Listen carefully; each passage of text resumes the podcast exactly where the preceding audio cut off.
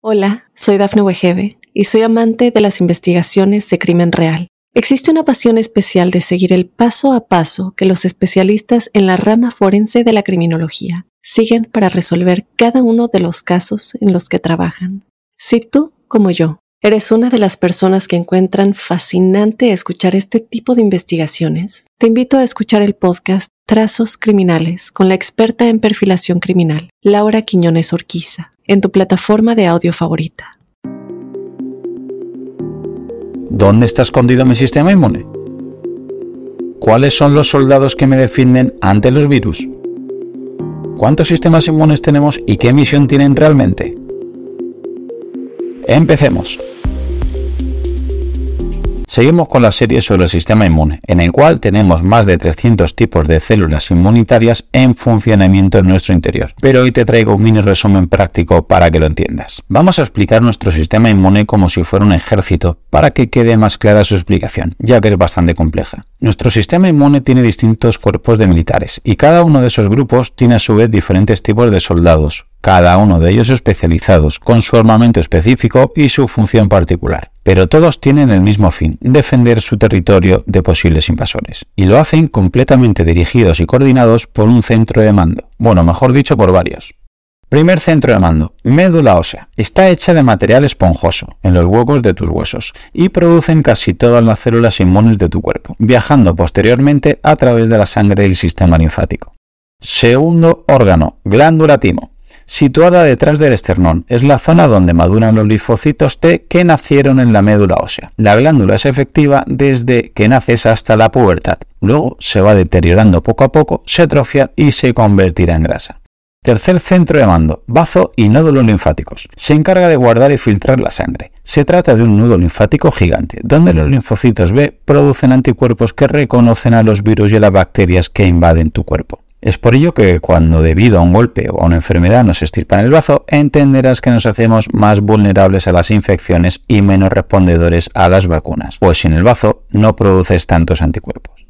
Cuarto centro de mando, intestino. Este centro de mando es vital para entender la relación entre dieta e inmunidad. El intestino es el hogar del microbioma donde se hallan muchas bacterias que nos defienden. Piensa que el intestino es considerado un órgano inmunológico y tiene una superficie de 32 metros cuadrados si lo extendemos por completo por lo que es ideal como sitio de camuflaje para tus militares. Pero ¿quiénes son verdaderamente los soldados de mi sistema inmune? Tu sistema inmunológico está formado por una serie de militares con funciones bien distintas y coordinadas para proteger tu cuerpo. En general, quédate con que las células del sistema inmunológico se conocen como glóbulos blancos o leucocitos, que viene del griego leuco, blanco. Y dentro de estos leucocitos hay cinco tipos con cinco puestos diferentes. Neutrófilos, linfocitos, monocitos, eosinófilos y basófilos. Todos ellos son muy importantes, pero los linfocitos parece que a día de hoy son los que más estudian los inmunólogos. Al parecer, son los soldados más relevantes. Para no leerte mucho, solo te explicaré que los linfocitos en realidad son un grupo de varios tipos de células inmunológicas. Los tres linfocitos principales son los linfocitos T, los linfocitos B y las células natural killers, es decir, asesinas naturales. Los linfocitos T se llaman así porque surgen del timo mayormente. Pero los linfocitos B resulta que se llaman así porque se detectaron por primera vez en la bolsa de Fabricio una especie de apéndice que tienen las aves, pero que tú y yo no tenemos. No obstante, nuestros linfocitos B se fabrican en la médula ósea, que en inglés se llama bone marrow, por lo que también podría ser su origen etimológico. ¿Y estos soldados en qué orden actúan? Tu sistema de alarma en dos fases, rápida y lenta.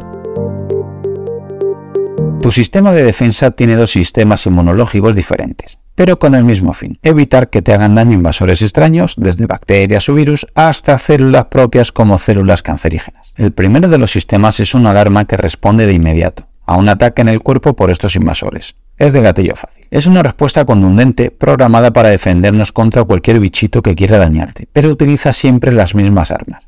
Esto es el famoso sistema inmunológico innato y se llama así porque es una respuesta congénita que la tenemos todos desde que nacemos. Y cuando el bichito sigue vivo, entra en juego un segundo sistema de defensa, la alarma lenta, la cual llega más tarde pero a cambio es mucho más sofisticada. Tarda más o menos una semana en reclutar a sus soldados. Sin embargo, una vez que lo hace, son muy eficientes para atacar a los invasores que han entrado en tu cuerpo. Este es el sistema inmunológico adaptativo o adquirido y básicamente funciona de dos maneras principales. Por un lado, diseña células especializadas para matar a esos invasores de manera específica. Y por otro, crean células de reconocimiento que cuelgan carteles de se busca, las de memoria inmunitaria. Por si vuelven a aparecer estos malos, les será más fácil aniquilarlos de nuevo.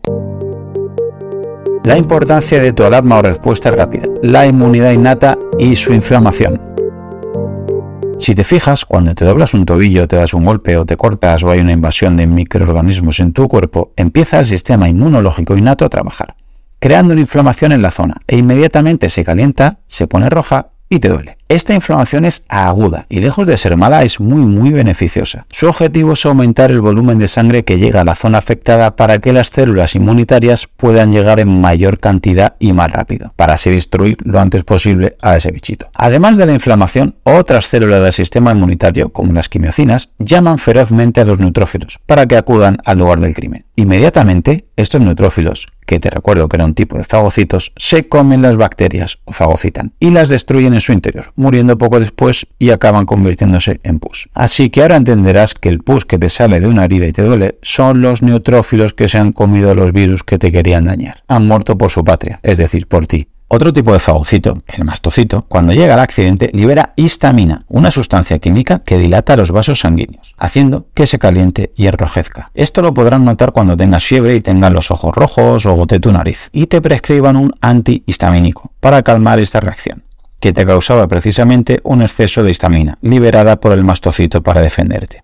¿Ves cómo nada es por casualidad en la fisiología? Y ya poco a poco vamos entrando en soldados que son muy relevantes en nuestra salud. Resulta que los glóbulos blancos liberan señales químicas llamadas citoquinas, las cuales controlan la intensidad de la respuesta inflamatoria. Estas citoquinas hacen que otras células inmunológicas vayan a pelear a toda velocidad, incluyendo las células natural killers, que, gracias a Dios, tienen la capacidad de distinguir entre las células buenas y las malas. En concreto, estas natural killers luchan contra los bichitos para matarlos y luego vienen los fagocitos para limpiar la escena del crimen, comiéndose así los restos y limpiándolos. Como ves, todo está coordinado. Si todo va bien, una vez realizada la función defensiva, otra citoquina, la interleuquina 10, manda la función de desinflamar, durando así esa inflamación inicial aguda el tiempo necesario justo para que tu sistema inmune haya acabado con los malos. Ya detallaremos la importancia de esto, pero piensa que si esta interleuquina 10 no pudiera actuar, la respuesta inmune de inflamación aguda no cesaría, llegando a pasar de una inflamación aguda a un estado crónico de inflamación constante o inflamación crónica, dañando nuestro propio metabolismo. Esto es el principio de enfermedad autoinmune que veremos en el próximo capítulo. También es muy importante el papel de otra citoquina, como la interleuquina 1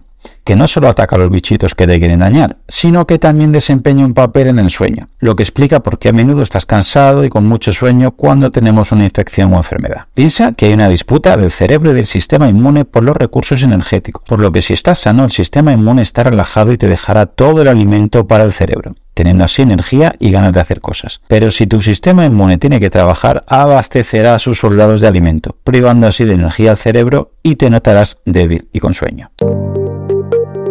La importancia de tu alarma o respuesta lenta. La inmunidad adaptativa o específica.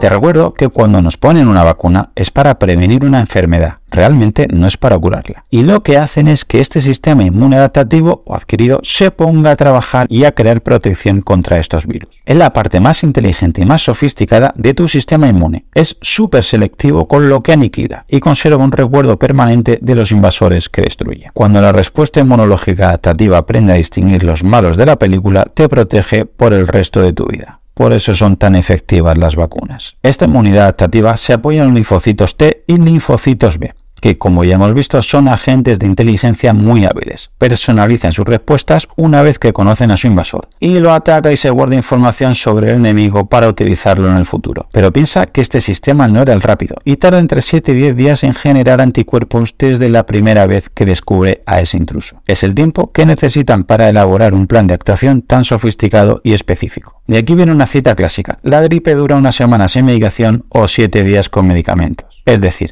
la gripe solo te la puede curar tu sistema inmune adaptativo, así que tardará una semana aproximadamente en vencer a ese virus. Los medicamentos en este caso sirven para mejorar síntomas como dolor o malestar, que no es poco, pero no para acabar con el virus que te ha causado la gripe, por ejemplo. De eso se encargan tus soldados. Como ves, el sistema inmune es una organización de centros de mando, de soldados y de tipos de alarma muy buenos y ordenados. Es por ello por lo que no enfermamos constantemente. Aunque también es cierto que este sistema inmune casi perfecto a veces puede incurrir en un error, tanto si no actúa con un mínimo de contundencia, como si se vuelve hiperactivo y llega incluso a dañarnos a nosotros mismos.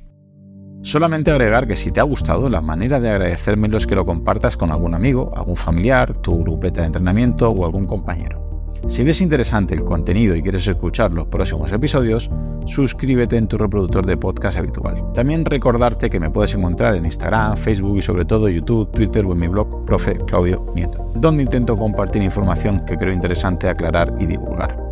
Y un último favor, deja una reseña en la plataforma que utilices me ayudarás a darme a conocer y que pueda llegar el mensaje a mucha más gente. Así que con esto me despido, muchísimas gracias por escucharme y te espero en unos días por aquí con un nuevo episodio. Hasta pronto.